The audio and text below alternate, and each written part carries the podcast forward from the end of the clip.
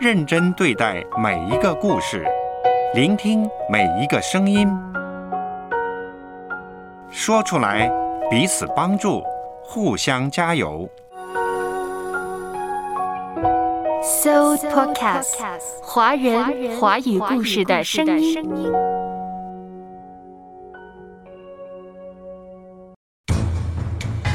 饮食从来不是一件简单的事儿。所以，古典曰：“民以食为天。”人是以食物为生活的基本要素的，无食何以为生？饮食牵连着健康和情感等等。阅读开阔视野，豁达心胸；阅读寻到来处，明白归途。在阅读中，看见不一样的世界。遇到更美好的自己。林可辉阅读世界。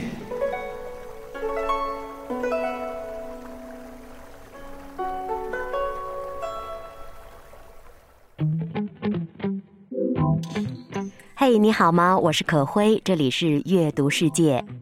有句话是中国人的那点子道理都在这吃里头了。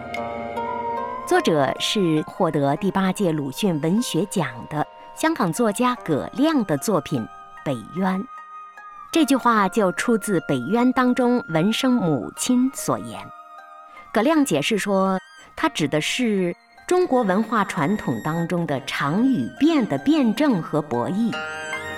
这是关于吃的辩证和博弈。于是葛亮在他的新作《厌食记》当中。将这常与变植根于岭南，放在了一对师徒身上。今天阅读世界就走进葛亮的新作，二零二二年七月人民文学出版社出版的《厌食记》。葛亮的新作《厌食记》，题目的意思是古人日常的午餐和晚餐。周朝确立了三餐制。意味着礼制的开始。从周朝开始，中国人就确立了民以食为天的日常俗礼。可见，食物对于老百姓来说，那太重要了。食物不仅重要，而且丰富多彩。我相信大家都看过《舌尖上的中国》系列美食纪录片。这一部纪录片，可以说这一系列的纪录片吧，一直深受欢迎。是许多人集体的味蕾记忆。打开电视，《舌尖上的中国》呈现的是各地琳琅满目的美食，汇成的是一道道温情亮丽的美食风景线。葛亮说：“饮食当中传承着文化，尤其是传承着文化传统当中的常与变的辩证和博弈。”也就是恒常和改变的意思。食物当中到底传承着什么样恒常不变的意义，又传承着什么样变化多端的意涵呢？其实说到食物，追溯应该追溯到创世以来。食物是上帝所造的，不是吗？宇宙万物都是上帝所造，人自然也是了。人所维系生命的必需品食物，也是上帝所造的。透过各样的创造，透过美食的供应、食物的供应，上帝传达着他对人的美好的心意。这是可辉解读的饮食背后的文化。那你怎么解读呢？饮食是活的文化，既传承历史的丰厚，也在新的时代中不断的适应时代，不断的翻新，不断创造。可以说，饮食既是时间流转的表达，也是空间演变的传递。在饮食当中，有着我们文化的记忆，有着情感的连接，还有着我们习以为常的生活。这习以为常的一日三餐当中，蕴含着丰厚的意义，甚至是美善的奥秘。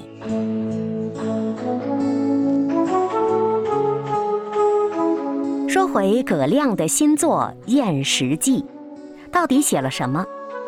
作者着笔岭南，《百年老字号同青楼盛传将在年底结业了，一帮老伙计力挽狂澜，盘下了店面。这同青楼里已经退休的主厨是荣师傅荣宜生。沿着饮食文化的发展和脉络的变化，以荣师傅师徒二人的传奇身世以及薪火的存续，再有辛亥革命爆发了。这粤式文化的发展经历了时代的风云兴变。作者葛亮的笔触深入近代岭南的聚散流徙，从商贾政客、革命志士、钟鼎之族、行会巨头等等传奇人物，只写到市井民生。一部《宴食记》，说写的是饮食，写的是食物，其实。作者生动地描摹了中国近百年的社会变迁，可谓是通过写饮食，更加写出了世态人情这部雄浑的画卷。来日纵使千千阙歌，飘于远方我路上；来日纵使千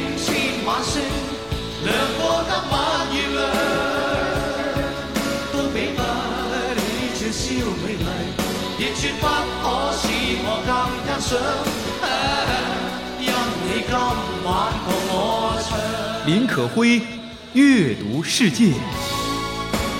中国人的那点子道理都在这吃里头了。葛亮在前作《北渊》中如是说：“中国人一直信仰着民以食为天。”葛亮说想写吃的作品由来已久。今天阅读世界走进的就是他新出版的《厌食记》。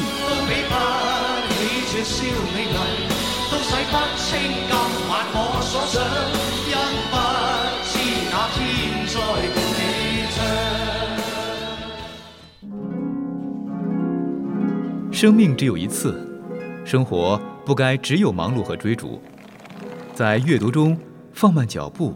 让心灵更靠近大海、星辰、月光。阅读，而后诗意地栖居于大地之上。阅读世界。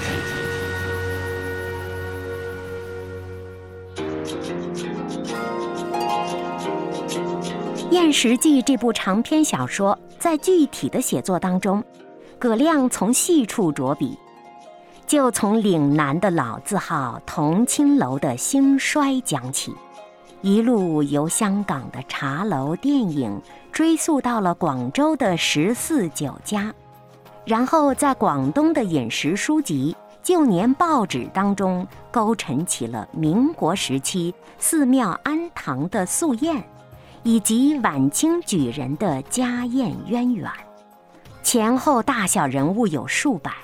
几乎每一个人的生前身后都有着独特的历史痕迹。最终，作者又由同青楼的现在落地香港，以山伯武举叛逃师门改做上海本帮菜为引子，牵出了香港百年来同广东、福建、上海的同气连声。说实话。可辉看这本书的时候，怎么着都觉得作者是在写历史，不仅仅是写饮食啊、人物啊等等。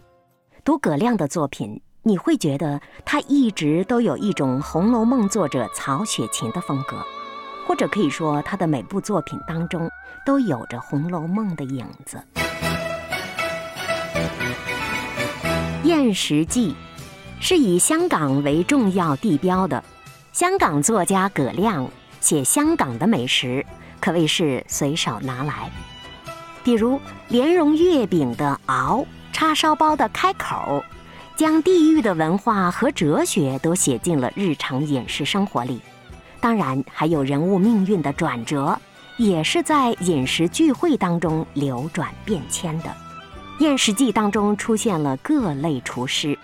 他们获得名师真传，或因家学积累，其中也不乏天赋异禀者、出身草莽者。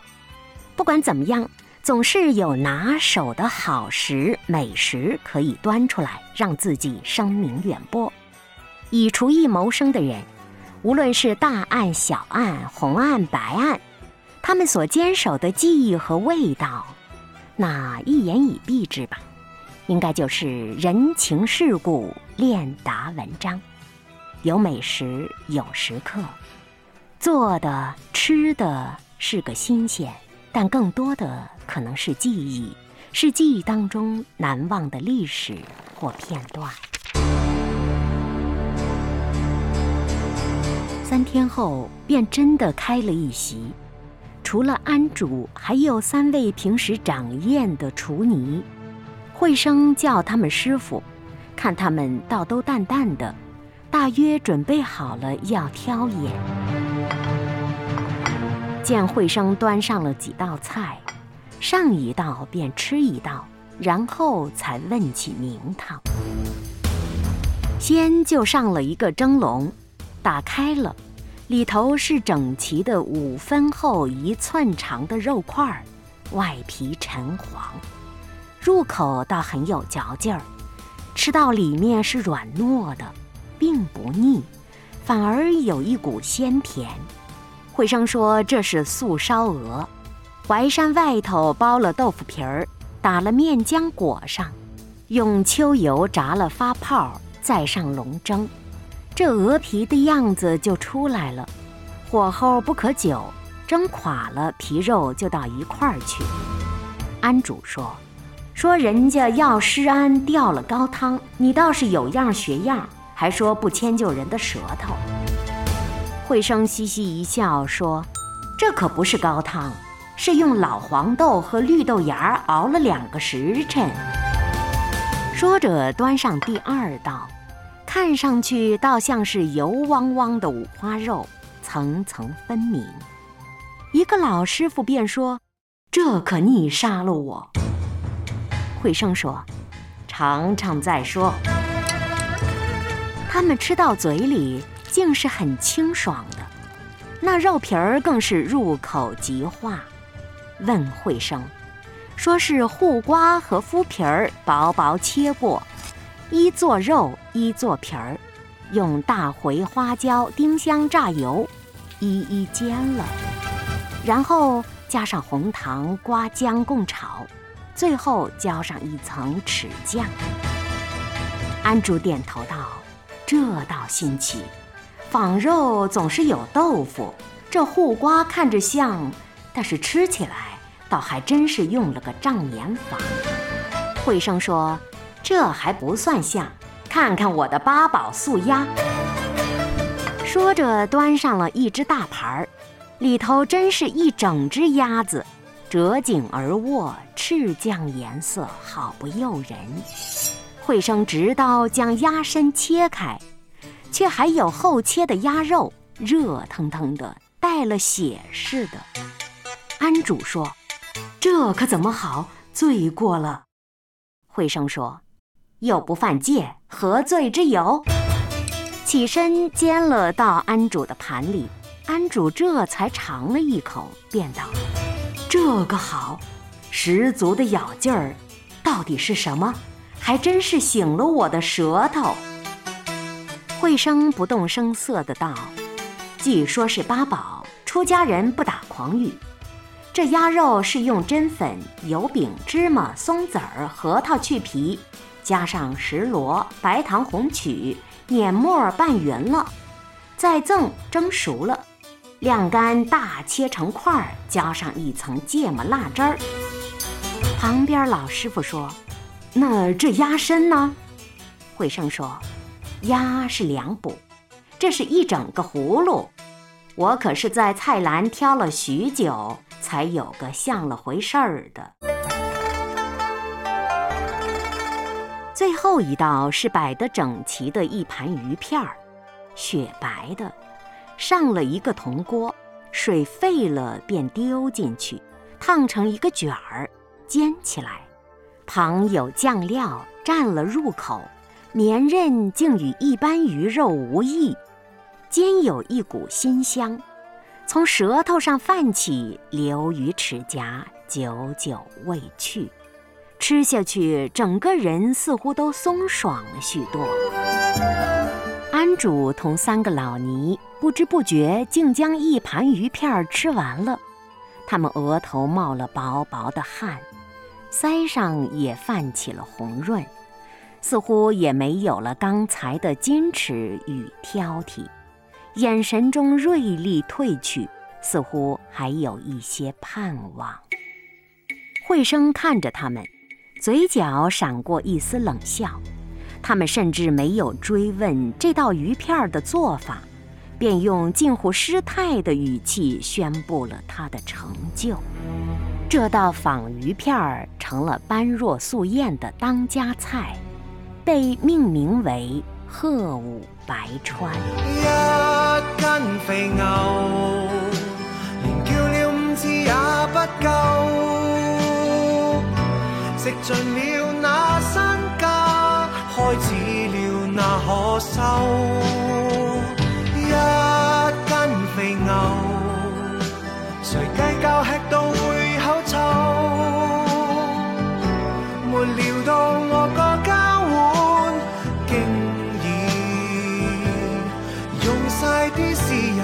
获得第八届鲁迅文学奖的香港作家葛亮的新作。《燕食记》由人民文学出版社二零二二年七月出版。我是主持人可辉。林可辉，阅读世界。一斤肥牛，肥女也自会有点瘦。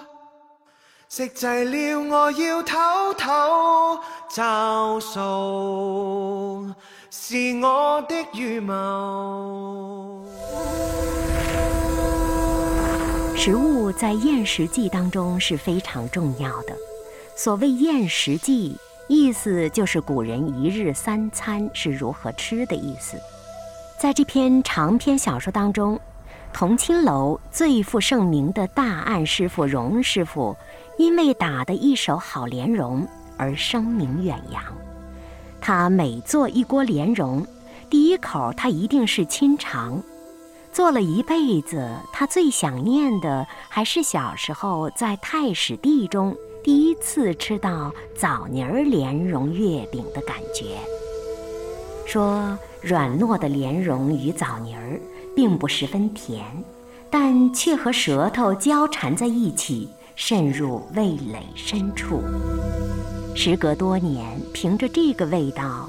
荣师傅一下子就认出了德月楼的名厨叶凤池的手艺。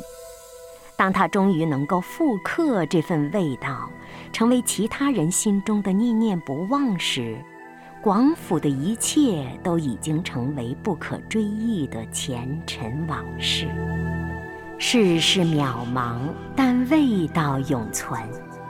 诚如向太史跌宕一生、垂垂老矣时，面对中秋之月，心中触怀的，仍然是多年之前，自己和兄长之间的那一壶酒、一顿饭。这也许就是作者葛亮所言，在中国文化传统当中，在饮食文化当中。总是流转着常与变的辩证与博弈。饮食是活的文化，饮食当中有恒常不变的事情。从古代的《金瓶梅》冯梦龙等开始，以饮食写事情就是一个非常悠久的传统了。到葛亮又有了延伸之作。饮食当中有着恒常不变的情怀，尤其是中国人。中国人把饮食和人生总是连在一起的，可以说饭菜的滋味儿就是人生的滋味儿。著名主持人白岩松在读了《厌食记》之后，情不自禁地说。在这片地大物博的土地上，支撑着人们去追求美好生活的那种永远孜孜向上、永远生气蓬勃的精神力量，每一种都自有根源，每一种都脱胎于芸芸众生，鲜活于万千群众。一日三餐，碗中百味。我们生长于不同的时代，奔波于不同的生活内容。但是摆上餐桌的却是同一种味道，同一份温暖。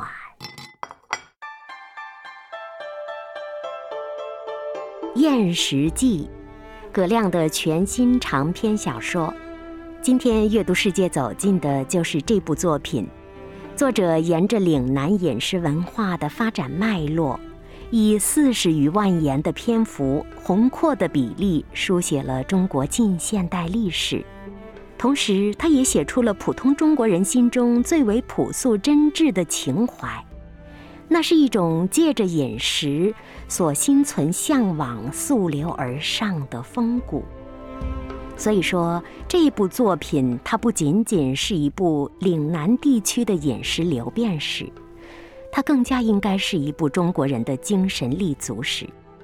饮食当中传承着丰厚的文化，正如葛亮自己所言：“食物给我们带来一种感怀。”相对于其他物质的遗留，仿佛是短暂的，但是食物情感层面的意义在于，它是可以被复刻的，就像我们传统文化中的基因或密码一样，会被传递。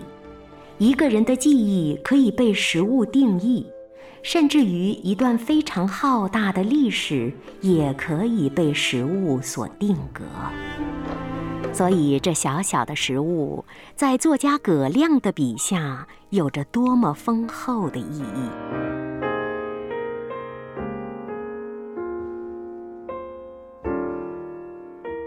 一边读着《燕食记》，一边想着这些年在香港的文化当中，可会学会了吃莲蓉月饼、吃虾饺、吃叉烧包。这一道道香港美食的背后，有着当地手艺人的坚韧和坚守，更有着文化血脉里永恒不变的情怀。葛亮的《宴食记》就是从这粤港点心习俗生发开来的。可会读到的是，它不仅博古通今，展现了中国自古以来宏博精深的饮食文化。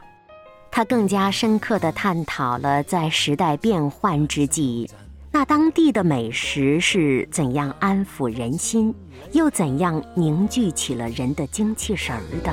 做最香香香香酥皮蛋挞，用最港港港式古传手法，人情味人龙食客，食那餐热自拍，系最香香香香。酥皮蛋挞系最港港港式，又画靓卡，如小美人一个，随时能提神减压。饮食从来不是一件简单的事儿，所以古典曰：“民以食为天。”人是以食物为生活的基本要素的，无食何以为生？饮食牵连着健康和情感等等。当我们谈论饮食的时候，我们在谈论什么？在《厌食记》当中，显然是在谈大时代当中以饮食而牵连起的人际命运的起伏和跌宕。这是一部饮食史，也是一部国人精神立足史。但是在日常生活当中，我们谈论饮食的时候，又会谈论什么呢？可会总会想起那句话：“我们日用的饮食，今日赐给我们。”这句话出自主祷文，出自圣经的福音书，是耶稣在祷告的时候所提到的。食物和人一样，都是起初上帝所造的。神对自己所造的一切都看为好的。他给人安住的伊甸园，给人日用的饮食和健康的身体。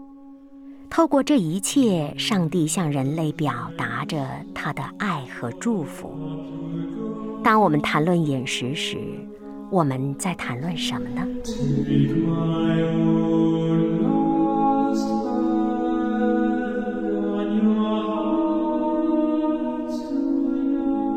饮食是生活当中最重要的环节，但是饮食可不单单是指吃东西、喝水等等。假如把饮食简化为果腹，那可不就如心理学家马斯洛所言，只是最基本的生理需要：饿了吃什么，渴了喝什么。如果只把焦点放在食物上，那我们就忽略了饮食、食物和我们自身的关系。如此窄的眼光，就看不见食物背后联系的一切了。而食物背后影射的东西，却是与我们的生活息息相关的。比如我们吃什么，我们如何吃，去哪里吃，和谁一起吃。这点点滴滴就塑造了我们的想法，构成了我们的生活，也影响着我们如何看待这个世界，最终就形成了我们的价值观和世界观。所以说，我们应该在乎吃喝，但是不仅仅在乎食物吃喝，而是从日常的一日三餐当中，能够看到更深远的东西，比如。看到有人需要食物，我需要帮助他。比如看到食物背后影射出的深深的情感，比如透过食物看到了内心永远不满足的欲望。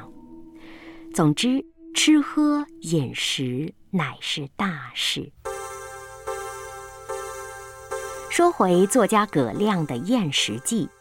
文学的质地之所以扎实呢，主要是来源于生活，来源于生活的质感。葛亮是落笔于饮食，他用吃这个题材串联起了整个华南地区的历史背景，把一个小小的吃和某种精神性的内涵深深地勾连在一起，这个吃也就变成了无比宏大的事。当我们读到《厌食记》，当我们想到日用的饮食，我们会想到什么呢？我们日用的饮食，今日赐给我们。记得很小的时候，我的外公外婆总在每餐前虔诚祷告，一日三餐三次虔诚谢饭祷告，平日还有定期的进食祷告。后来知道了，日用饮食从来不是简单的事，它是我们信仰当中最重要的环节之一，它甚至也是一种敬拜。在圣经当中写到了许许多多关于饮食的文字经文，都值得我们反复思索和导读。可以说，吃什么，喝什么，不吃什么，不喝什么。它都影射着我们的信仰，甚至关乎我们该如何活出圣洁的生活。耶稣曾经教导我们：人活着不是单靠食物，乃是靠神口中所出的一切话。神的话是真实无误的，每一句都带有能力。无远弗届地给予我们提醒和祝福，神的话都在圣经当中，盼望我们能够常常学习神的话，因为他的话语是最至美的食物，不是吗？我们日用的饮食，今日赐我。是可辉，下期再会。免了我们的债，如同我们免了人的债，不叫我们遇见试探，救我们脱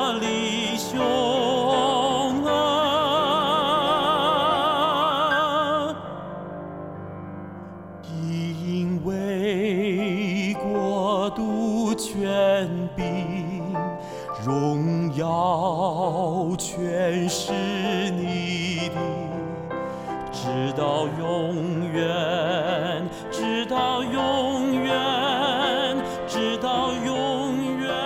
阿门。